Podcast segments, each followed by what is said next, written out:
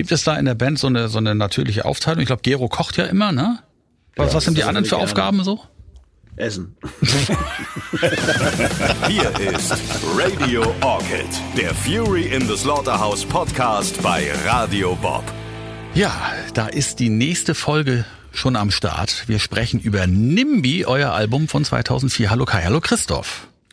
Hallo, hallo. André. So, vorher, ihr habt ja in der letzten, im letzten Podcast angesprochen, die hat mir keine Ruhe gelassen. Und da habe ich dann noch mal ein bisschen nachgeforscht und ich habe ja überall meine Leute. ähm, weil ihr habt mir erzählt, ihr hättet ein Bravo, ein Poster in der Bravo gehabt. Ja. Hier ist es. Ach, guck mal. Ganz genau. Ah, das muss Anfang der 90er gewesen sein. Ja. Christoph Ja, hier mit sowas. vollem langem Haar. Ja, ne? War Kai guckt wirklich böse mit einer Bullsmütze hier und, und ähm, Schifferklavier noch im Anschlag hier. Also das ist das Poster. Genau, vor So. unserem Privatflieger. Und was noch viel wichtiger ist, ist, hier sind die Artikel über euch. Ich habe alles aus der aus. Bravo. Anfang der 90er. Und ich muss dir mal sagen, es war so ein bisschen, das ist mir da ist aufgegangen. Ich habe euch ja jetzt im Grunde kennengelernt so und und wir sind ja nun alle schon ein bisschen älter und wir reden ja hier oder in der Bravo, da seid ihr ja noch blutjung gewesen. So. Ja, ich hatte Haare. Und dann ja. liest sich das auch alles ein bisschen anders. Ich möchte aus der Bravo zitieren, hier aus Anfang der Ja, 90er gerne. Jahre, ja. Pass auf. Fury Fury, nee, warte Moment. Ähm, Stunden bevor überhaupt die Türen geöffnet werden. Fury Fury und jetzt fängt es gleich an Gesänge. Was sind denn jetzt fängt es gleich an Gesänge? Das Nee, heißt die eigentlich, jetzt jetzt ja, los. genau, das habe ich auch gedacht so. Aber die Bravo ist halt auf, auch, äh, ja. dröhnen weithin durch die Nachbarschaft. Als Christoph Stein, 29 Gitarre, Kai Uwe, Wingenfelder, 31 Sänger, Thorsten Wingenfelder, 25 Gitarre, Gero, dann loslegen, fliegen wirklich die Fetzen. Frontmann Kai zieht sämtliche Actionregister vom Gretsch-Strecksprung bis zum Känguru-Hoppeln. Ja, sehr gut. Also das mit dem Känguru, ja, das ist, war der Hammer. Da muss Die man sagen. Kappe, seiner Liebling, die Kappe seines Lieblings-Footballteams Chicago Bulls fliegt ihm schon während der Startnummer Revelation vom Kopf. Die Texte, die Texte tönen der Band Wort für Wort aus dem Zuschauerraum entgegen. Die schnellen Songs wie Kick It Out oder auch Time to Wonder, das ist auch einer eurer schnellen Songs, bringen die Girls so aus dem Häuschen, dass sie versuchen, Kai von der Bühne zu reißen. So, Ist dann ist hier, das ist hier ein Bild, warte, pass auf, warte mal. Ah, ja, da ist ein Da. Girl. Girls, rast, Girls rasten aus bei der Show. Ja, es gab das, ja. Was soll ich sagen? So, da, da geht's schon mal ab. Oh, aber pass auf, Ja. pass auf. Geht, geht noch weiter. Das war der eine. Dann gibt's hier noch. Achso, hier, Du hast, echt, du hast Dinge ausgebuddelt, von denen wissen wir gar nichts mehr, ja? hier, da wird die Gitarre. Oh, Wer will die Gitarre? Mein Gott. Ist ja irre. Da ist die allererste Gitarre, die er sich 1970 gekauft hat Das ist, das ist noch Qualitätsjournalismus. von Gero. Die wurde verlost. Und guck mal hier, Christoph, wirst du ganz traurig. Kannst du das sehen? Ja, ist ja auch meine Gitarre. War, So, dann gibt's auch ganz viele, ganz viele Kritiken. Man macht uns fertig, glaube ich. ja. Warte, ich hatte, ich hatte doch noch so was Lustiges. Wo war das denn gewesen, ey? Das ist ja auch viel. so viel, ich, wie viele Artikel gab's denn da? Aber Time to Wonder war die schnellen Nummern. Time Ja, to genau. Wonder. Die Band Chicago aus, Bulls, dein Lieblings-Football-Team, das fand ich auch total großartig. die Band aus Hannover klingt auf ihrer neuen CD so rau und bluesig wie noch nie. Der Power-Rocker Bring Me Home singt Frontmann Kai mit heiserer Donnerröhre. Ja, ja. Mein neuer indianischer Name. Nix mit Sitting Bull, heisere Donnerröhre, Freunde. Da geht was. Das Ja, sehr ist, gut. Das ist so geil. Aber da wart ihr wirklich, da haben sie euch versucht, so ein bisschen zu Teenie-Stars zu machen. Genau. Wir, Und es meine, ist überall- Ja. Wir sahen einfach auch, wir waren auch echt scharfe Jungs, ne? Ja, und, und du bist überall, heißt du Kai Uwe in der Bravo noch. Ja, das kann ich leider nicht ändern. Überall Kai Uwe. Soll ich die auch weiter Kai Uwe nennen denn? Untersteh dich. Danke, danke fürs Durfte, durfte Gespräch. nur meine Mutter, aber die hat dann sich meistens auf Uwe beschränkt. Und die Bravo Dann durfte das. böse. Ja. Und die Ja, Bravo. die haben eh gemacht, was Nee, sie die, wollten. die durften das eigentlich nicht, die haben es einfach gemacht. Aber es ist schon, also ne, die Girl, achso, das war das, genau. Hier, warte mal, bei dem Bild von der Bühne reißen, da war doch noch irgendwie was hier. Schneller, harter Sound und totale Action sind angesagt bei den Konzerten von Fury in the Slaughterhouse. Aber es war damals auch echt wild bei uns, das muss man mal sagen. Also Ja. das war schon manchmal, Also heutzutage würde das Ordnungsamt einschreiten, glaube ich. Ach hier, So, da steht das. Frontmann Kai heizt den Fans mit gnadenloser Action ein. Gnadenlos. Er ist, er ist eingeschworener Fan der Footballer Chicago Bulls. Schon wieder die Footballer Chicago Bulls. Mensch, das ist ein Basketballteam, wir pfeifen. Aber es steht da in der Bravo. Was in der Bravo Dann steht ist das? das auch, muss das so sein. Na? Ist das, dann war das, habe ich mich gehört. Also da, Kippen ist ein Fußballer. Michael Jordan hat immer nur Fußball gespielt. Also das, das wollte ich euch nochmal mit auf den Weg geben hier, die alten Bravo-Sachen. Ja, danke, sehr Das, schön. das dass hat mich nicht losgelassen. An unsere vollen Haare erinnert hast. Da ist, ähm, also das wäre fast, also da, ne? Aber Starschnitt habt ihr ja gesagt, ihr seid alle so groß, das hätte nicht funktioniert. Genau, genau. Ja. Und wie gesagt, wir wollten halt auch keine Home Stories und damit war das Thema dann erledigt, weil Und- wir wollten halt Fotos auch von den Freundinnen und sowas und Ah. da dachten wir dann, nee, das hat jetzt da nichts zu Und dann hattet ihr verschissen bei der Bravo. Ja, so Kann man das sagen? ausdrücken. Tja, schade, ne? Wer weiß, was noch aus euch Kai- geworden wäre. Genau. ja, wer weiß es. Naja, es ist schon alles ganz gut so. Wir kommen ins Jahr 2004. In Gronau eröffnet das erste Rock- und Pop-Museum in Deutschland. Green Day bringen American Idiot raus und Werder Bremen wird deutscher Meister. Wow. Wie seid ihr eigentlich so fußballmäßig ähm, aufgestellt? Seid ihr Fußballfans? Zweitliga. Also da sprichst du bei uns beiden, glaube ich, ein bisschen mit den Falschen. Also wir haben einige, 96 ist natürlich aus alter Heimatliebe. Und äh, Won't Forget wird auch wohl immer gespielt, wenn man gewinnt. Unbedingt. Ähm, aber ich bin nicht so wirklich fußballaffin, ehrlich gesagt. Bin ich ja auch nicht. Also das ist auch bei mir Bin nicht jetzt nicht jetzt der so. Monster-Fan, aber, aber 96 mag ich schon gern. Ich will auch gerne ins Stadion, wenn man denn wieder darf. Ja. Und wenn sie vernünftig spielen, was ja leider nicht immer passiert, aber wie gesagt, Wolfgang Niedingen hat ja mal gesagt, es gibt zwei Dinge, die man sich als Mensch nicht aussuchen kann. Seine Eltern und sein Verein. Ahoi, oi, oi. Und ich freue mich, ich freue mich immer, wenn sie gewinnen, weil dann haben meine Kumpels bessere Laune. Dann Nimbi. Ihr habt Ausflüge gemacht zu einer großen Plattenfirma. Ihr wart bei der EMI, ihr seid von der kleinen SBV in die Firma weg zur großen EMI, habt zwei Alben gemacht und dann äh, gab es, das erzählt ihr auch im letzten, in der letzten Folge des Podcasts, ja, hat man euch da sozusagen so ein bisschen aus den Verträgen wieder befreien können und ihr seid zurück zur SBV gegangen, da wo ihr herkamt und wo ihr offensichtlich ja auch hingehört. Ja, Ja, die, EMI hat wahrscheinlich sich, eher. die EMI hat sich rausgekauft, sozusagen. Und dann standen wir da und äh, hatten keine Plattenfirma mehr und haben dann uns gedacht, na, da gehen wir doch mal wieder zur SBV und fragen, ob wir nicht noch eine Platte zusammen machen wollen. Und Manfred Schütz hatte Bock und dann haben wir das getan. Und das war dann NIMBY.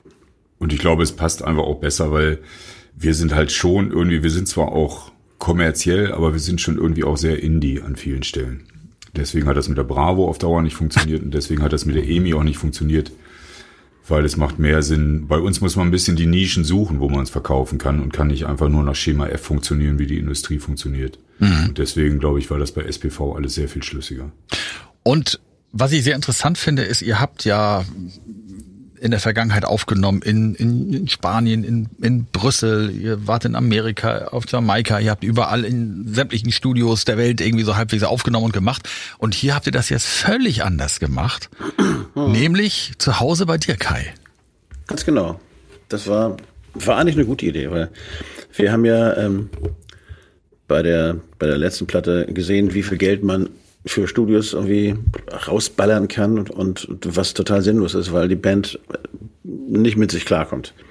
Oder weil sie mit dem Produzenten nicht klarkommt oder weil der Druck zu groß ist und sonst irgendwas. Und dann war die logische Lösung eigentlich, dass man sich, und die Aufnahmetechniken hatten sich ja schon verändert während der Zeit, also, dass man sich einfach einen Platz sucht, wo man theoretisch so lange produzieren kann, wie man will, wo alle ein Zimmer für sich haben, wo sie sich zurückziehen können. Und äh, was auch vielleicht ein bisschen abseits von irgendeiner Großstadt ist, sondern man hängt halt zusammen und muss sich schon ein bisschen auseinandersetzen, aber man kann sich auch zurückziehen. Und äh, wo man zusammen kochen kann und sein kann und aber auch aufnehmen kann. Und das war, das war mein Plan. Ich wollte ihm nämlich irgendwie ein Haus holen, was so weit vom Ortskern entfernt liegt, dass man 24 Stunden lang Musik machen kann, da ein Studio reinbauen und dann ähm, mit der Band da oben einfach aufnehmen, weil dann waren wir komplett unabhängig und konnten einfach tun und lassen, wann und wie lange wir wollten, weil ähm, das hat ja nicht die Welt gekostet. So. Also du hast aber privat eine Hütte gesucht, in die du auch ein Studio einbauen kannst. Das war schon für Genau, dich so die genau. Voraussetzung. Ich Ich, mir- suche mir jetzt genau. was ähm, für alles sozusagen. Genau, Zum und hab Leben mir und zum dann- Arbeiten. Hab dann was gefunden, was so ist und Habe dann angefangen, das rumzubasteln, basteln, basteln, basteln, irgendwann oben ausgebaut und dann hatte jeder theoretisch sein eigenes Zimmer da oben und es gab einen Aufenthaltsraum und unten gab es halt das Studio. Und dann haben wir beschlossen, dann nehmen wir jetzt eine Platte auf und das haben wir dann begonnen mit NIMBY.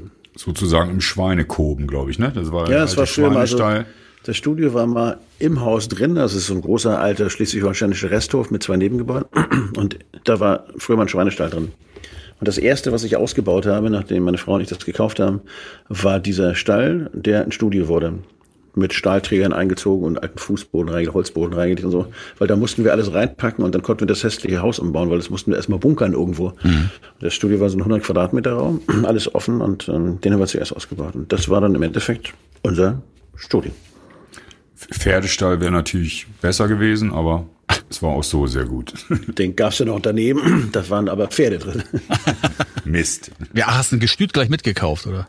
Nee, nee, das sind, äh, da waren so Pferdefreunde, die haben dann äh, den Stall gemietet und so. da war noch eine große Wiese und dann konnten sie dann ihre Golle packen. Okay. Und du wolltest auch nach Schleswig-Holstein oder hatte sich das aufgrund der Hütte so ergeben? Nee, ich wollte unbedingt wieder zurück nach Schleswig-Holstein. Mhm. Ich komme ja aus Hamburg, meine Mutter kommt aus Flensburg, da bin ich eigentlich geboren und ich mag das Meer. Und mhm. meine Frau kommt aus der Schweiz und konnte keine Berge mehr sehen, also haben wir uns geeinigt, wir gehen dahin, wo es ein bisschen flach ist und das ist Schleswig-Holstein. Und zwar in die holsteinische Schweiz. Nein, nicht. Wir haben den Bungsberg, Freunde, er ist 90 Meter hoch und besitzt einen Skilift. So. Naja, wir haben immerhin den Lindner Berg. Ja, da kann man nur besoffen runterrollen, das, alles. das stimmt. Aber du hast ja damit auch so ein bisschen die, die, die Band dann immer in deinen, in deinen Privaträumen. So, wie hat das denn deine Familie so alles mitgemacht? Oder war das, oder ist das die Familie, Familie im Grunde? Die, die Familie gab es da noch gar nicht, da gab es nur meine Frau. Mhm. Christoph und ich haben sowieso unser halbes Leben lang zusammen gewohnt, sozusagen. Und, äh, und die Band ja auch eine Zeit lang in der WG. Also das war jetzt nicht das Problem, weil wenn man ins Studio geht, dann hängt man ja trotzdem damit zusammen. Und, und für meine Frau und mich war das eigentlich so, wir sind ja ein bisschen weit vom Schuss da oben an der Grenze. Aber ähm, wir haben uns ja immer gedacht, wir, wir haben halt dieses Haus da und dieses Haus soll auch dazu dienen, dass sich Menschen treffen. Deswegen mhm. baue ich da ein Studio rein. Hat ja auch ein kleines Label mal und so produziert. Das war eigentlich okay. Wir, wir wollten das ja so. Wir wollten gerne Menschen haben, mit denen man auch abends mal gerne am Tisch sitzen kann und sich unterhalten kann.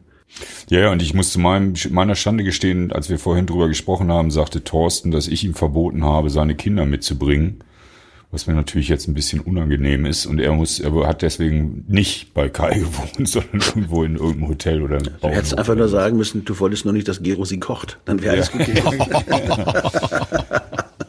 Aber, Aber ist doch eine, ja. Es ist schon manchmal spannend, so die Vergangenheit wieder aufzuwühlen und zu gucken, was man selber auch gemacht hat oder nicht. Das ist schon sehr interessant. Ja, zumal die Stimmung in der Band ja zu dem Zeitpunkt nicht so die allerbeste war. War es eine gute Idee denn dann, das alles so eng wieder zusammenzuholen oder hattet ihr dann doch mittlerweile einen Bandpsychologen da gehabt? Nee, ich weiß nicht, bei Nimbi hatte sich das schon, bei Color Fury hatte sich das schon ein bisschen beruhigt, fand ich. Und okay. Nimbi war eigentlich ganz heimisch. Also, weil es ja schon so ein bisschen das, was du vorhin auch schon sagtest. Wir sind nicht mehr in der Welt rumgefahren, sondern haben bei Kai aufgenommen, waren wieder bei SPV. Also, es war so ein bisschen Zurückkehren wo wir schon mal waren. Und das fühlte sich eigentlich ganz heimisch an. Und ich finde, man hört es der Platte auch an, dass es eigentlich vielleicht manchmal zu harmonisch war da schon. Also da kam auf alle Fälle wieder Spaß auf. Und dann ging man abends auch zusammen in die Dorfkneipe und trank ein paar Bier und so. Das war einfach so, es war eigentlich eine ganz, eine ganz harmonische, schöne Zeit, fand ich auch. Gibt es da in der Band so eine, so eine natürliche Aufteilung? Ich glaube, Gero kocht ja immer, ne? Was, ja, was sind die anderen für Aufgaben so? Essen.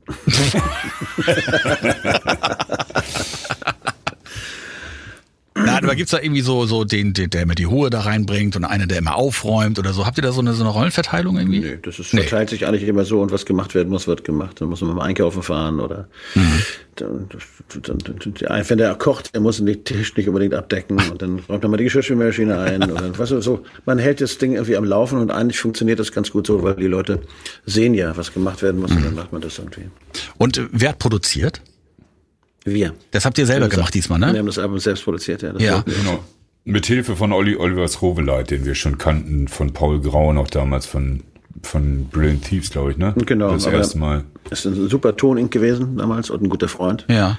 Und äh, der hat uns assistiert auf alle Fälle. Ja, weil sowas geht ja auch nicht immer gut. Also man bei ACDC war es ja auch so, dass sie irgendwann dachten, wir haben jetzt so viele Platten gemacht, wir produzieren jetzt mal selber und das ging dann gnadenlos in die Hose. Ähm, ihr wusstet ja auch, wie es gemacht wird und ich finde, man hört dieser Platte an, dass sie klingt für mich zumindest viel rauer und viel organischer als die Sachen davor. Das kann gut sein. Ja. Aber vielleicht sind wir ja auch rauer und organischer.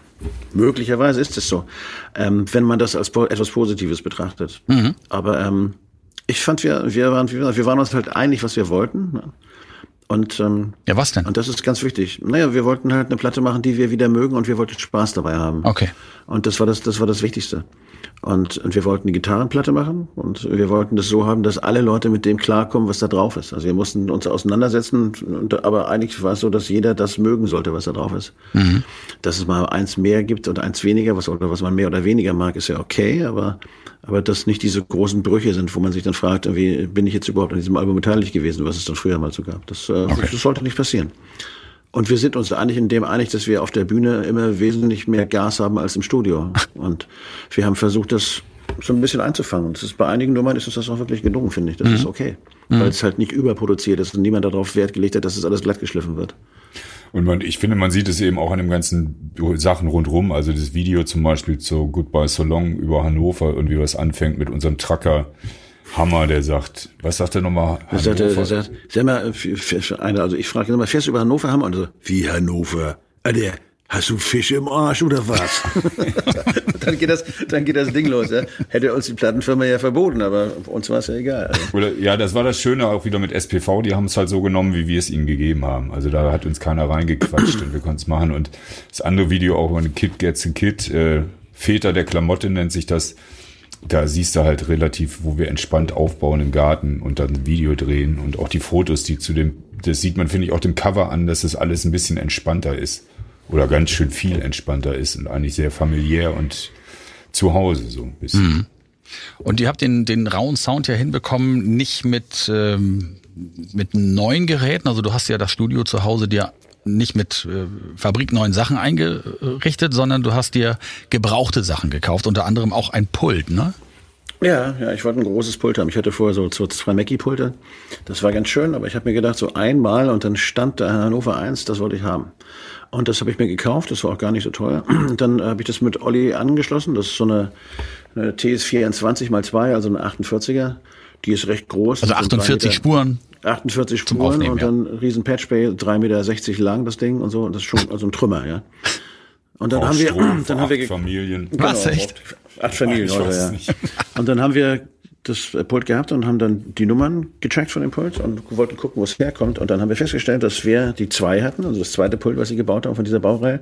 Und die eins und die zwei stammen aus der Church von Dave Stewart. Das fand ich schon mal gut, weil da haben sie nämlich Eurythmics mit aufgenommen. Ja, das, das sagen Dave Stewart von den Eurythmics, genau. Genau, und das, und wir kannten Dave Stewart ja sowieso, weil wir haben mit dem ja viel gespielt und so. Das war ganz knuffig, fand ich. Und dann hatte ich so ein kleines Stückchen Legende da stehen. Das fand ich irgendwie sehr Geil. süß.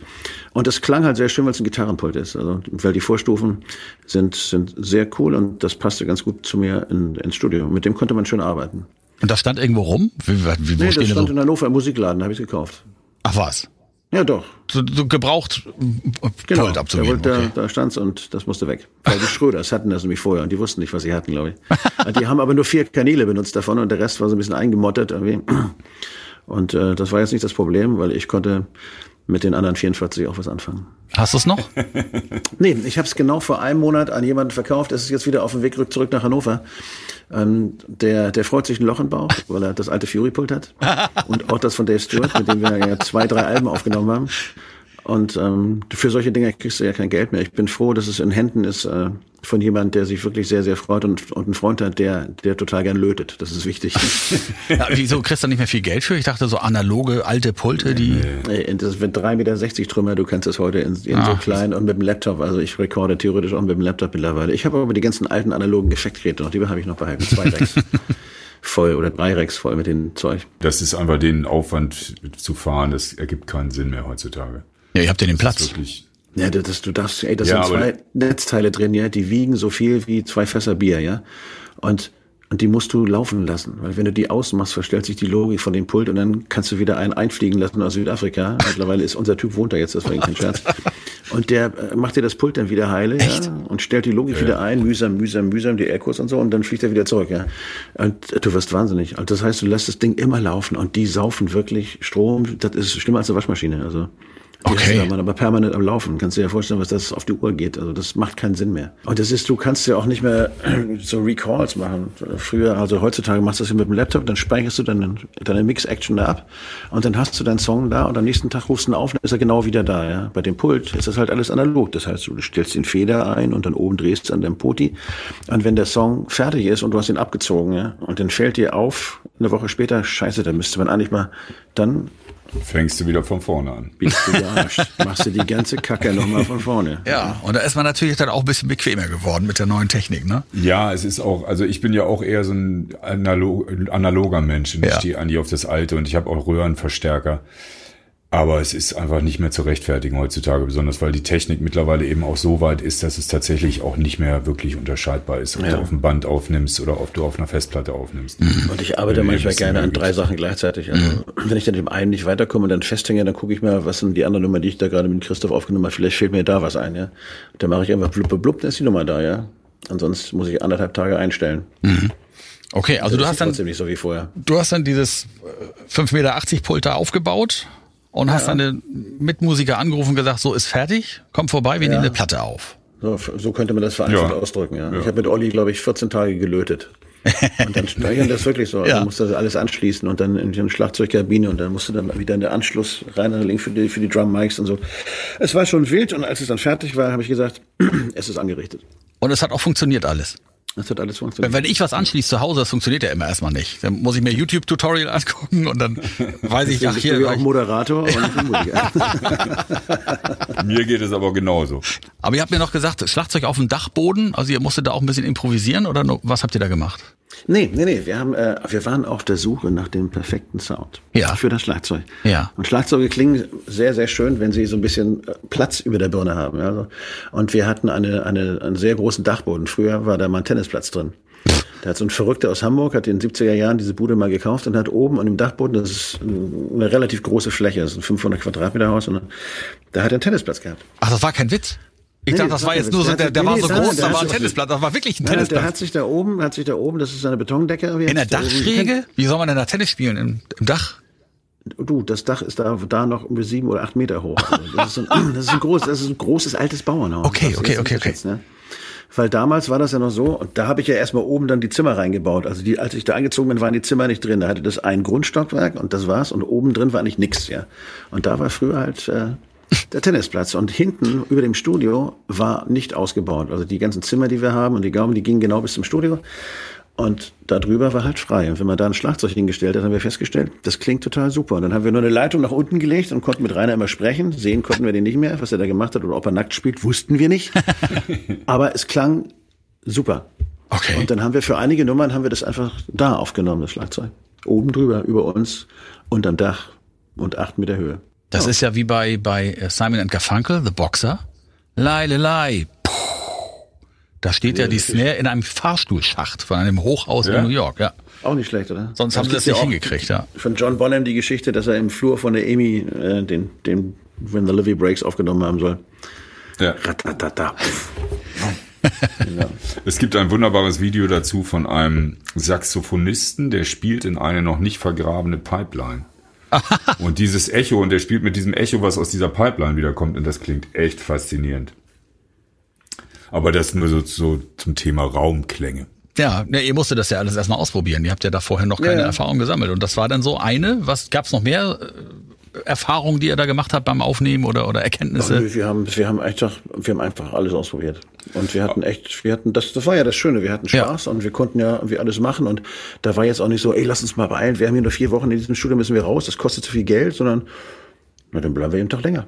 Ja. Ist ja egal. Wir konnten ja da wohnen. Happa Happa hatten wir ja genug. Und die Produktionskosten waren halt wirklich gering und wir konnten wirklich gut leben und uns hatten überhaupt keinen Zeitdruck oder so. Den gab's nicht. Der Song mit der Billardkugel. Ja. Was hat das damit auf sich? Ähm, das Grundprinzip war folgendes. Giro hatte keine Keyboards mitgenommen.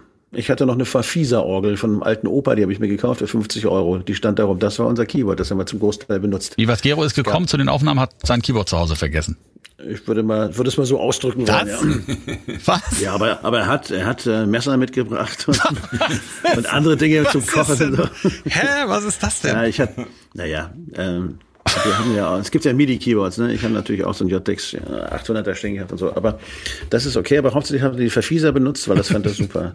Dann haben wir so einen Song gemacht, der ist, ähm, der ist sehr düster. Der wurde hinterher auch verfilmt. Und der endet mit einer Billardkugel. Und im Grunde genommen ist es so, da fährt eine Billardkugel, die rollt immer von rechts nach links. Den ganzen Song. Das hörst du. Wie in dem Video jetzt, oder? Nee, nee, im dem Song. Im Song rollt die Bil, die rollt immer von links nach rechts. Okay, welcher Song ist das? Song. Das ist der letzte Song auf dem Album. Und jetzt frag mich nicht, wie er heißt, sonst erwischt du mich auf dem falschen Fuß. Weißt du das nicht? Aber er ist, ey, weiß ich nicht mehr. Du weißt es nicht, das ist ja lustig. Ey, bei, bei 150 Songs, ey, wie heißt der? Ich weiß nur, dass es der böseste Song ist, den wir jemals gemacht haben, weil er geht Okay. eigentlich um Kindesmissbrauch. Und es läuft die Billardkugel und wenn der Song vorbei ist, fällt die Billardkugel runter. Und es ist nichts drauf, außer der Verfieser-Orgel, meinem Gesang und der ist echt böse und, und die Rhythmusmaschine von der Verfieser. Und das ist die letzte Nummer. Und der heißt, glaube ich, Creep. Creep Nummer 2, ne? Creep Number Two heißt der. Okay. Und das ist der, das ist der, der, der Rhythmus kommt von dieser, von dieser. Ja, ja, das ist eine. Verfieser, eine Heimorgel. Was ist so eine klassische Heimorgel, Franz Lammert und das Ein-Mann-Orchester. Ja. Und dazu dann diese merkwürdigen Orgelklänge, ein paar Effekte, Gesang, das war's. Und die Billardkugel. Mehr passiert nicht in dem Song. Eine Billardkugel. Komisches Zeug, was man macht manchmal. Aber, aber wenn du den hörst, den Song, dann weißt du genau, was ich meine mit der ist böse. Also das ist schon, schon special. Und der wurde dann hinterher von meinen Studenten verfilmt. Ja. Damit haben wir sogar mit dem Song und dem dahinter dazugehörigen Video, was verboten ist eigentlich, ja, haben wir, äh, haben wir einen Preis gewonnen. Und zwar in Utah, das glaubt uns keiner. Ich, äh, ich äh, hatte das Angebot, eine Gast, als Gastdozent an der Medienhochschule in Kiel ähm, zu unterrichten. Ja. Und das fand ich ganz spannend. Und dann hat man mich gefragt, was ich gerne machen würde. Und dann habe ich gesagt, ja, in diesem, äh, in diesem Jahr steht auch im, Lehrplan 360-Grad-Filme. Und ich würde gerne das gesamte Album von Fury, und das fanden die super, äh, in 360 Grad für Planetarien verfilmen. Das war ja ganz Mit uneigennützig mit, dann. Mit meinen Studenten. Das war ganz uneigennützig. ne? Aber Ja. ich wusste, dass die, dass die Studenten fanden es super und die haben natürlich gerade sowas gesucht, die Uni. Es passte, ja. Ja. Die, die hätten das gerne gehabt. Also es war jetzt nicht nur meine Idee. Also es waren jetzt keine Videoclips, die gedreht wurden, sondern es war ein eigenständiges Projekt. Es, es war ein eigenständiges Projekt, und zwar das gesamte komplette Album. durchgehend. Aber es gab halt immer Gruppen innerhalb äh, meiner Studenten, die sich dann für einen Song entscheiden mussten und dann haben sie das gemacht. Das sind also schon einzelne Filme, aber es äh, ist aber eine, immer eine komplette Show gewesen. Genau. Aber es waren jetzt auch nicht die, nicht die Videoclips, die man nachher sehen konnte. Das war separat davon, ja. Nein, nein, das, war, das wurde gezeigt in Planetarien in ganz Deutschland als Rockshow. In Hamburg lief das auch immer und dann gab's, dann ging es um die Welt. Und da haben wir theoretisch alles gedreht, was man so drehen konnte. Und es gibt da ganz hervorragende und es gibt da auch Sachen, die man jetzt mit einer 4 bewertet hätte. Aber es gab auch ganz besondere Sachen irgendwie. Und der Clip von Creed Nummer 2 war ziemlich special. Weil er einfach, ähm, hätte man gar nicht tun dürfen. Die haben sich äh, eine Kamera genommen, die man für eine Darmspiegelung braucht, theoretisch. Und haben eine Studentin gehabt, die hat sich dazu bereit erklärt. Und die haben die dann theoretisch mit dieser Kamera in Anführungsstrichen visuell vergewaltigt.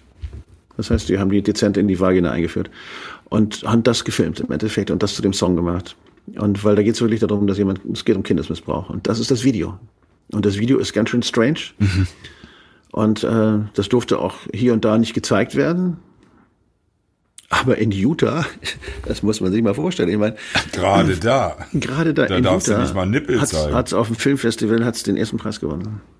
Siehst du, das erfahre ich Wie ist- zum ersten Mal. Ach was, echt? Ich weiß das auch nicht. Das haben sie mir hinterher erzählt. Und das ist Wie ist das denn da hingekommen? Du, wie man so zu Filmfestivals hinbekommt, ne? Man bewirbt sich und wird dann wieder angenommen. Ach so, weil du gerade sagtest, du hast das nicht mitbekommen. Ich dachte, du wüsstest davon Nee, ich, gar nicht. gar, ich war da nicht dabei. Also die, die Studenten können ja mit ihren Arbeiten, dürfen Ah, die auch okay. tun, was sie machen wollen. Ja, Ach so. Und äh, das fand ich schon sehr speziell. Okay, also jetzt so als Student in Kiel sich beim Filmfestival in Utah zu bewerben, ist auch ein, ein großer mutiger Schritt, ne? Wenn die mir da nicht den größten Bären aller Zeiten aufgebunden haben, ist das so. Ich glaube es nicht. Naja, und äh, das war wirklich eine schöne Zeit. Und ich habe da auch jemanden kennengelernt, der hinterher für mein Label gearbeitet hat, mit dem ich dann so ein Projekt in Thailand gemacht habe, also mit Nico, der ich jetzt immer noch hier und da mal so schreibe. Das war, war eine schöne Zeit. Das war auch ein spannendes Ding. Wir haben das dann auch als Premiere aufgeführt im Planetarium in Hamburg und gleichzeitig hatten wir unsere Goldverleihung für das erste Album. Und das war dann in einem Ding und dann haben wir das alle das erste Mal gesehen, die Jungs auch irgendwie. Ach Christoph, du wusstest das auch vorher nicht? Du hast es dann da auch zum ersten Mal gesehen, Ja. was man da äh, aus eurer Musik gemacht hat. Ich kann mir das eh nicht so richtig vorstellen, weil ähm, man kann ja gar nicht alles wahrnehmen auf 360 Grad. Wo ist da die Wahrheit? Wo ist die Realität? Was also Hin- immer hinter mich, dir. Mich verwirrt das. Immer hinter mir, genau. Das Wichtige passiert immer hinter mir. Das ist doch irgendwie Quatsch. nee, aber es war schon beeindruckend. Also es ist schon schon, aber kein Massenmedium halt, mit dem man äh, viele Leute. Nur ist ja experimentell, ne? Wenn ich im Planetarium bin und mir irgendwas angucke, dann sind immer Leute da, die einpennen, weil man da ja so liegt in diesen Sitzen. Und dann irgendeiner fängt immer an zu schnarchen. Das finde ich immer ein bisschen lästig. Ich bin zum Glück noch nicht gewesen, aber es kommt immer wieder vor. Goldverleihung ähm, für euer erstes Album. Das wissen ja auch vielleicht die wenigsten. Man denkt ja immer irgendwie, es kommt ein Album raus, dann gibt es Gold für so und so viel verkaufte Exemplare. Aber manchmal dauert das halt ein paar Jahre, bis die Anzahl der Exemplare zusammengekommen sind. Und dann habt ihr 2004 Gold bekommen für euer Album von 1987. Naja, weil sie zwischendurch Genau. natürlich, die haben zwar die Goldgrenzen runtergesetzt, ja. Ja. Also zu dem Zeitpunkt brauchte man schon keine 250.000 mehr verkaufen, aber in Deutschland ist es leider so geregelt, dass das zählt von dem Tag an, wo du deine Platte veröffentlicht hast. Ja. Was total ungerecht ist, weil wir haben Platten veröffentlicht zum Zeitpunkt, mh, da waren es noch äh, 250, aber als sie dann das äh, von dem Zeitpunkt an, wo sie das geändert haben auf 100, ja, bis heute haben wir über 100.000 verkauft, aber wir kriegen trotzdem keine Gold. Was eigentlich totaler Blödsinn ist, ja, weil wir sind ja im gleichen Zeitraum äh, in, in, da verkaufen wir ganz genauso viel wie irgendjemand anders, also nämlich auch 100.000, ja. Ja. Das ist trotzdem nicht, weil deine Platte vorher veröffentlicht worden ist, was ich nie verstanden habe. Werde ich auch, glaube ich, nie verstehen. Das ist so deutsche Logik irgendwie. Okay. Aber ich habe ich hab eh Aber keinen deswegen brauchten wir halt ein bisschen mehr, weil wir mussten dann 250.000 von dem Ding verkaufen, obwohl keiner Mercedes gekauft hat. So ungefähr. Das Ja, und das, schon. wir, wir haben gerettet hat uns Rossmann, die haben, glaube ich, noch 10.000 nochmal gekauft, damit das passte. Und ähm, weil das Problem war nämlich bei der Platte ja auch, das war die erste Platte von Frank Eisen damals und die wurde gleich, die ersten Exemplare wurden in Frankreich gepresst, damit hier keine GEMA gezahlt werden musste, weil der Mann war ja schon pleite, als er die Platte presste. Das heißt, wir haben eigentlich auch gar keine genauen Zahlen gehabt, wie viel am Anfang verkauft worden sind. Also es kann sein, dass wir eigentlich viel mehr verkauft haben. Nee, aber die Äh, sind davon ausgegangen, dass die uns um nicht. 30.000 Einheiten beschissen haben damals. Also, Okay. Das ist dann schon eine Menge. Was, was war denn bei der Goldverleihung jetzt noch los mit, mit, mit äh, Thorsten? Ihr habt Gold bekommen? Nee, wir hatten, wir hatten nur einen Produzenten, dem wollten wir eigentlich die Goldene überreichen, aber der war nicht da, weil es hieß, ähm, der sollte also in Afrika sein und sterben. Und dann haben wir das den Eltern überreicht, woraufhin wir dann irgendwie eine Woche später feststellen und drei Tage später, nee, der stirbt ja gar nicht. Das war eine Ente, ja. naja, dann, dann sollte er Im AIDS Moment, haben, seine er Eltern- auch nicht. Ja, also, das war schwierig. Der wollte seine Goldene nicht haben, glaube ich. sein, seine Eltern haben auch gedacht, er stirbt, oder? Ja, so, das war so angenommen worden. Der sitzt irgendwo in Afrika und, und stirbt. Ja. Aber hatte nur kein Telefon, oder? oder das war alles, Ja, war gar nichts. sowas. Also das weiß niemand so genau. Da, da, dazu will ich mich ja nicht äußern.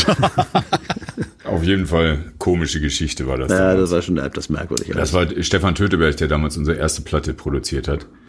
Weil ich glaube, Jens Krause hatte auch keine Zeit oder ich weiß gar nicht mehr im UTV-Studio. Aber da haben wir ja im ersten Podcast drüber gesprochen. Ja. Genau, jetzt sind wir schon viel Und- weiter.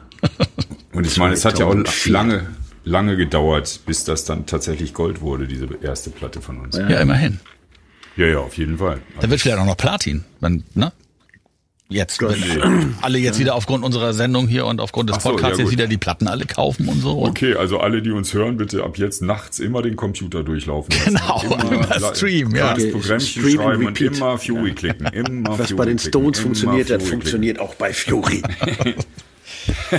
So, ihr habt ja aber die Platte dann aufgenommen. Ja. Und äh, dann ist es jetzt doch nicht mehr so, dass das äh, auf dem Plattenland alles zu Ende ging, sondern ihr seid dann doch noch mal woanders hingefahren, um das Album zu finalisieren, um es zu mastern. Und da bin ich ja ein bisschen na, neidisch nicht. Ich, ich habe ja nicht die Möglichkeit, ich bin ja kein Musiker, aber ich bewundere das doch sehr. Ihr wart in den Abbey Road Studios, da Genau. wo ich immer nur vor der verschlossenen Tür stehe und vor dem Zebrastreifen, auf den Zebrastreifen der Beatles auf und ab gehe und meine Frau muss mich dann fotografieren. Da seid ihr tatsächlich drin gewesen und Nee. habt gemastert. Nee, nee, waren wir nicht. Christian war da drin. Also ich Christian. war da zum Beispiel auch nicht drin, ja, weil ich, Nee, dann, ich auch nicht. ich bin immer, ich war in New York ein paar Mal, habe da gemistet, gemastert, gemistet, wollte ich gerade sagen. Ähm, ich war, ich war mischen, ich war, das Album wurde in Spanien gemischt bei Paul Grau und dann hat Christian das mit Chris Blair im Abbey Road Studio gemastert. Weil Christian wollte auch mal was machen und das fand ich auch gut so und dann ist Christian schön zu Chris Blair ins Abbey Road und hat das Album gemastert. Wieso? In Spanien und äh, wie- in Spanien und Nee, in, ge- gemischt, also gemischt, das Album, es wurde gemischt in Ach Spanien. so, ja genau, da reden wir ja auch Genau, in einer Folge drüber. Den Unterschied äh, habe ich ja auch verstanden jetzt. Genau, und äh, Paul Grau, der damals die Platte produziert hat, nämlich Brilliant Thieves, der ist nämlich nach Spanien gegangen und hat sich sein Studium mit, hat sein Studium mit nach Spanien genommen. Ach so. Und Genau. Und da hat dann in Motril, das liegt so zwischen Malaga und äh, keine Ahnung was, direkt an der Küste unten. Ähm, da hat er sich sein Studio gebaut, mitten in die Bananenplantagen. Und da kann man echt ganz schön arbeiten. Ja, guck mal, der eine baut sich das Studio in Spanien in Bananenplantagen und der andere in Schweinestall in Schleswig-Holstein. Also ich finde den Sta- Schweinestall in Schleswig-Holstein besser, weil die Sonne und ich sind keine Freunde. Also ich hätte auch einen Bananenstall genommen, aber auf alle Fälle keine Schweineplantage.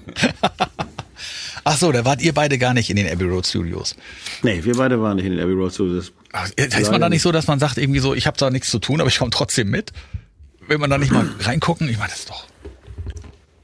Nee, ist man jetzt nicht unbedingt. so. Also fände ich schon spannend, aber es ist halt so, mein Bruder war mal irgendwie äh, bei Bob Clear Mountain irgendwie in Amiland und ich war zweimal in New York oder dreimal in New York zum Mastern.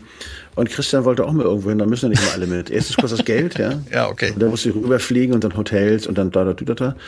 Und, und zweitens, ähm, war das jetzt mal so sein Tag? Sein Tag? Hat er das an einem Tag gemacht? Nein. Doch. Geht sowas so schnell? Ja, kann man so machen. Man Ja. ist ja nicht, Smashing Pumpkins brauchen zwei Wochen. Ja. Und Björk, glaube ich, drei. Die war dann noch angeln mit dem Chef.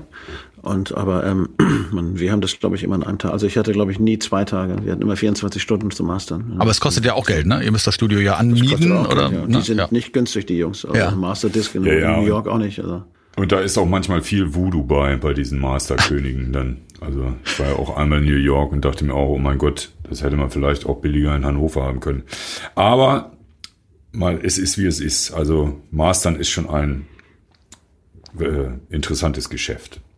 Und man braucht gute Ohren. Die sind ja vielleicht bei uns auch mittlerweile ein Ja, wenig nee, eher nicht, weil das sind oft so Freaks irgendwie, die sitzen in ihren komischen eigenen Studios mit eigenen Abhörern, da kannst du nichts beurteilen, aber auch wirklich gar nicht. Echt? Also ich, ja, ja, aber das eine Mal, wo ich mit mal, da hättest du mich auch irgendwo in ein Auto setzen können oder ich weiß nicht, irgendwo hin. Der war nichts zu beurteilen. Der Howie Weinberg. Ja, genau, Howie Wine. Aber der Chef sagte immer, doch, doch, ist gut, wird alles super. Und du kamst da rein, es war so unfassbar laut und klang so scheiße. Aber Der hat einen Hörschaden. Halt, aber Also es war halt Hau- Howie Weinberg und der hat halt, naja, dann sagst du ja auch nicht, Alter, du spinnst doch, lass mich in Ruhe. Ja, nee, der hat wirklich einen Hörschaden, also der hat kaputte Ohren, ja, weil der einfach so brettlaut hört. Ja. Und dann hat er halt Folgendes gemacht, was die Leute dann alle machen. Der passt die Anlage dann seinem Hörschaden an, ja. Das heißt, wenn wir da reingehen, dann haut's dir höhenmäßig und mittenmäßig irgendwie erstmal das die Ohren weg, ja. Und der hört es dann so, wie er das kennt, ja. Dann weiß er ganz genau, so ist das so. Das muss für ihn so sein. Ja, aber wie kann das denn am Ende gut klingen dann? Hat er einen Ja, weil, er die Assistenten, der das Anlage, weil er die Anlage so Ja. einstellt, dass das für ihn funktioniert. Also das muss so wehtun. Wenn das so wehtut für uns, dann funktioniert das bei ihm. Ja? Aber wie gesagt, wir, wir reden auch von Showbusiness und da hat viel, ist eben auch viel Voodoo im Spiel, so Ja. muss man einfach sagen. Okay. Und Mastern gehört da auf jeden Fall zum Voodoo dazu. Ja. Ihr seid mit Nimbi dann auch auf Tour gegangen, vermute ich Wir mal. sind, ja, wir haben mit Nimbi auf Tour und eine Akustiktour gespielt in dem Jahr noch. Ja.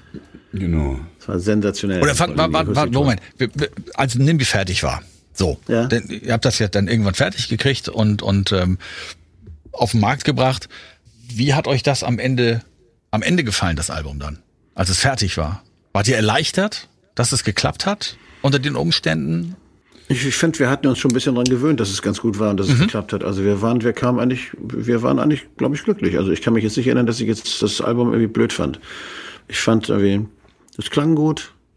Es hat das wieder gespielt, was wir waren und wir waren eigentlich wild drauf, das live zu spielen. Also das war das, was ihr euch vorgenommen hattet auch im Vorfeld, weil ihr wolltet ja was, ihr hattet ja ein Ziel vor Augen, hast du vorhin erzählt. Und das Soweit hat auch, sich- hat auch gepasst. Sobald man sich so Sachen vornehmen kann, wie Stücke werden oder nicht, weil Stücke machen meistens, was sie wollen. Aber äh, ja, doch, auf jeden Fall. Und wir hatten halt auch eine gute Zeit wieder miteinander. Okay. Und es war sehr, fühlte sich familiär und gut an. Und dann sollte es auf Tour gehen, ja. Genau, und dann, Genau. ich meine, das ist ja, für mich ist eh das Live-Spielen das Wichtigere. also Studio ist das eine, aber ich stehe gerne auf der Bühne. Ich liebe das, die Sachen, weil da ist die Reaktion direkt. Da muss man nicht drauf warten, was irgendein Kritiker sagt oder ob es im Radio gespielt wird oder nicht, sondern da stellt man sich hin und dann merkst du sofort, funktioniert das oder funktioniert das nicht. Bewegt das die Leute, heiraten sie dabei oder trennen sie sich. So. Ja. Ist, und mir ist das immer angenehmer. Ich stehe halt auf die, aufs, auf, auf der Bühne. gerne. Und ihr seid, ihr seid, habt nur eine Akustiktour zu der Platte gemacht. Nee, wir haben eine normale Tour gemacht. Ach so. Das war, und die war jetzt nicht besonders riesengroß lang, aber so im normalen Stück. Da hatten wir dann ähm, Spanner, die kam aus Holland als Supportband. Die waren vorher mal sowas wie die Pur aus, äh, aus den Niederlanden. Das wussten wir aber auch nicht, aber die waren eigentlich ganz nett. Also ich fand das okay. Wir haben ja immer manchmal so Supportbands dabei, von denen wir eigentlich nicht wissen, wie die Menschen so drauf sind. Aber wo wir die Musik ganz spannend fanden oder wo uns jemand gefragt hat, Mensch, hört euch das mal an, könnt ihr euch das vorstellen. Und Sucht ihr die aus, eure Supportband, oder Wir macht das suchen die aus. Platte? Die, ihr sucht nee, die nee, aus, ja. suchen Okay. wir aus. Das geht nicht. Du kannst nicht Leute mitnehmen, die du vielleicht nicht magst. Das Ja. macht keinen Sinn. Irgendwie. Nee, und das war die eine Tour. Das war so die klassische Tour. Und danach haben wir uns gedacht, komm, wir machen eine Akustiktour.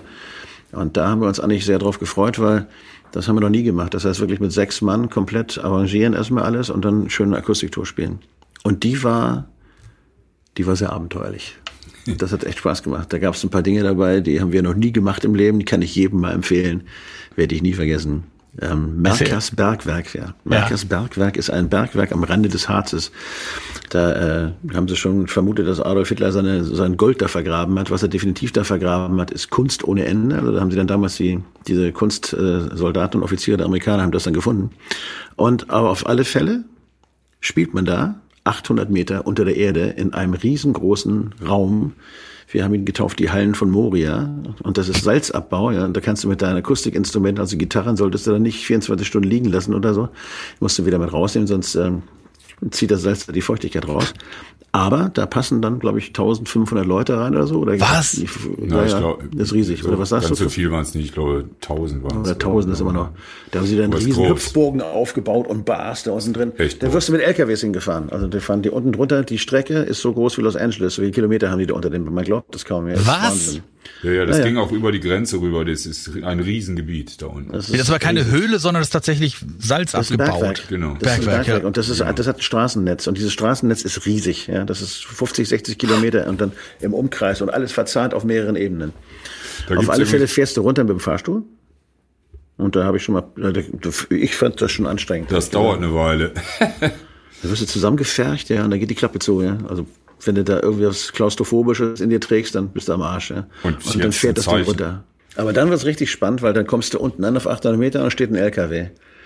Und dann gehst du hinten drauf, hinten drauf auf die Ladefläche, was weiß ich, mit 40 Mann oder so auf den LKW. Und dann ballert er los, ja. Und er fährt jetzt nicht langsam und du hast über deinem Kopf vielleicht noch 40 Zentimeter maximal, da kommt die Decke, ja. Und dann fährt er durch den Stollen, die alte Sau, ja, und dann macht das Licht aus. Aber er hält nicht an, ja. Er fährt weiter, er ballert weiter. Der hat höchstwahrscheinlich unten noch so ein kleines Licht, dass er ein bisschen was sehen kann und der fährt die Strecke jeden Tag. Und das machen die immer, ja. Habe ich dann hinterher gehört. Und, und dann schreien die Leute wie eine, wie eine Geisterbahn.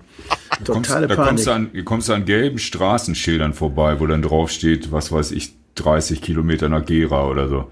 Das ist echt völlig irre. Das ist, da, dann bist du, irgendwann kommst du dann an und auf einmal geht das Ding auf und ich sag mal 30 Meter breit, 200 Meter lang, 50 Meter hoch ist der Raum.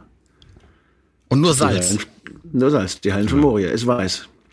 weiß. Und da drin ist eine Bühne, eine richtig große Bühne und davor alles Stühle, tausend Stühle, wie ein Theater. Und da drin haben wir dann gespielt. Wie ist denn da die Luft? Ist das da warm, kalt, feucht, trocken? Das ist trocken. Trocken okay. ist ja weil Salz, ne? Äh, trocken, also total trocken. So trocken hast du es nicht ja, erlebt. Da gibt's halt genug Getränke. Ja. Und dann äh, sind wir um 15 Uhr runtergefahren und um 11 Uhr nachts wieder hoch, wie nach dem Konzert. Und das, die Zeit dazwischen bleibst du halt unten. Aber äh, das haben wir zweimal hintereinander gemacht und das war wirklich aufregend. Das muss ich einfach mal sagen. Habt ihr das nicht filmen lassen? Ich weiß Nö. gar nicht. Nö, Schade. Ich wollte, und eine, eine wirklich spannende Geschichte fand ich, es gab da unten eine Kaverne, da waren riesige Salzkristalle, also so mannshohe Salzkristalle drin, diese ganze Kaverne. Und die haben die damals gefunden, zu Zeiten des, der DDR, weil das war ja, ist ja altes DDR-Bergwerk, und haben es nicht weitergesagt, damit nicht die ganzen Honeckers und wie sie alle heißen kommen und sich diese Kristalle rausschlagen und die bei sich in den Vorgarten halten. Das heißt, die haben tatsächlich diese Kaverne, ich weiß nicht wie lange, auf jeden Fall eine ganze Weile vor allen offiziellen SED-Leuten verschwiegen.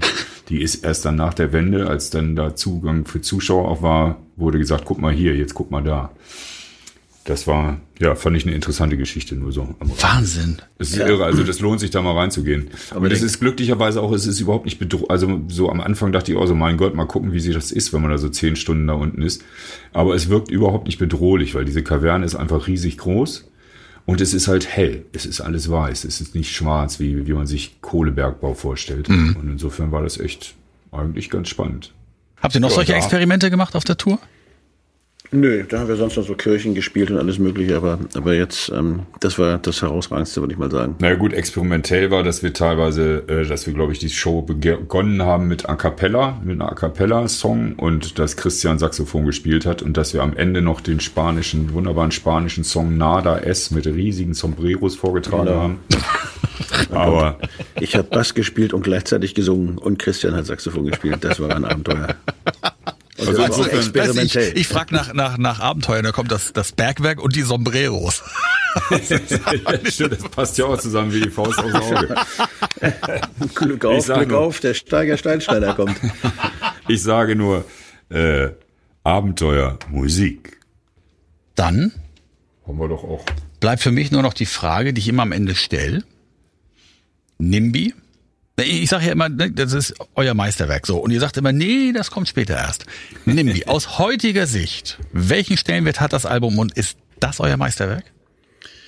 Nee, Nein. das kommt später erst. Okay, aber Stellenwert aus heutiger Sicht wahrscheinlich ein total wichtiges Album für euch. Auf nicht jeden Fall. Oder? Ja, finde ich auch. Ja, War also jetzt erstens, weil wir es mal probiert haben, das einfach selbstständig zu machen, ohne großen Zampano dabei zu haben. Und das auch funktioniert hat und es sich eigentlich gut angefühlt hat und ich auch immer noch finde, dass da ein paar super Songs drauf sind. Selbst wenn man vielleicht im Nachhinein sagen muss, ein paar Songs haben wir auch uns ein bisschen verproduziert. Die hätte wahrscheinlich ein Produzent ein bisschen stringenter angegangen, aber, Genau. Hätte man Ist- auf den Punkt bringen können. aber es musste so sein, wie es war und es war eine gute Zeit. Zu lang, die Songs, oder was meint ihr? Nö, das ist eine Arrangementfrage manchmal. Ach so. Das bei Produzenten hat man ja, weil die was können, was man selber nicht kann. Mhm. Und, ähm, und die hätten höchstwahrscheinlich diesen einen oder anderen Song noch ein bisschen mehr dahin geschoben, wo er eigentlich hingehören könnte. Ja, also bei uns hört es dann halt irgendwann mal auf und ein guter Produzent kann es noch ein bisschen weiter treiben. Ja, aber ihr wolltet das ja selber machen. Insofern, Genau. Ja, haben wir. Na, auch. Das, hätte- war, hätte auch, das war auch okay. Also wir haben es probiert und, und fanden das eigentlich und hatten sehr viel Spaß dabei. Okay. Und sind mit dem Album eigentlich im Nachhinein eigentlich auch zufrieden. Der eine mehr, der andere weniger, aber Christoph und ich zum Beispiel mögen es ganz gerne und denken gern dran zurück. Ja. Und ähm, ohne jetzt vorgreifen zu wollen auf die nächsten Folgen, aber das Prinzip, ihr nehmt das bei dir zu Hause auf, Kai, hat sich das so bewährt, dass es weiterging damit? Oder wart ihr dann wieder in Spanien, Brasilien, sonst wo unterwegs? Nee, erstmal nicht. Nee. Okay. Ja, nächstes Mal wird's dann ein bisschen traurig. Okay. Ja. Ja. ja. ja. Was kommt nächstes Mal? Was kommt nächstes Mal? Ach so, Revolutionary Cell. Is that Every Heart is a Revolutionary Cell. Ja. Das nächste Album, darüber sprechen wir dann in der nächsten Folge dieses wunderbaren Podcast Radio Orchid. Genau. Bis zum nächsten Mal. Ja. So sieht's aus. Bleibt gesund. Das war Radio Orchid, der Fury in the Slaughterhouse Podcast bei Radio Bob. Mehr davon jederzeit auf radiobob.de und in der MyBob App für euer Smartphone. Radio Bob, Deutschlands Rockradio.